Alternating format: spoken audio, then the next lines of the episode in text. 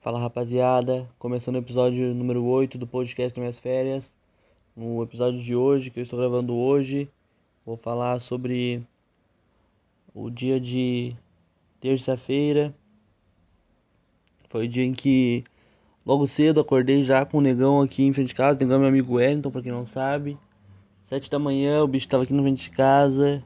Chegou aí, jogamos um FIFA, jogamos um FIFA a tarde toda, dia todo, das sete da manhã até a parte da tarde, quando a gente foi almoçar, comemos um xizão.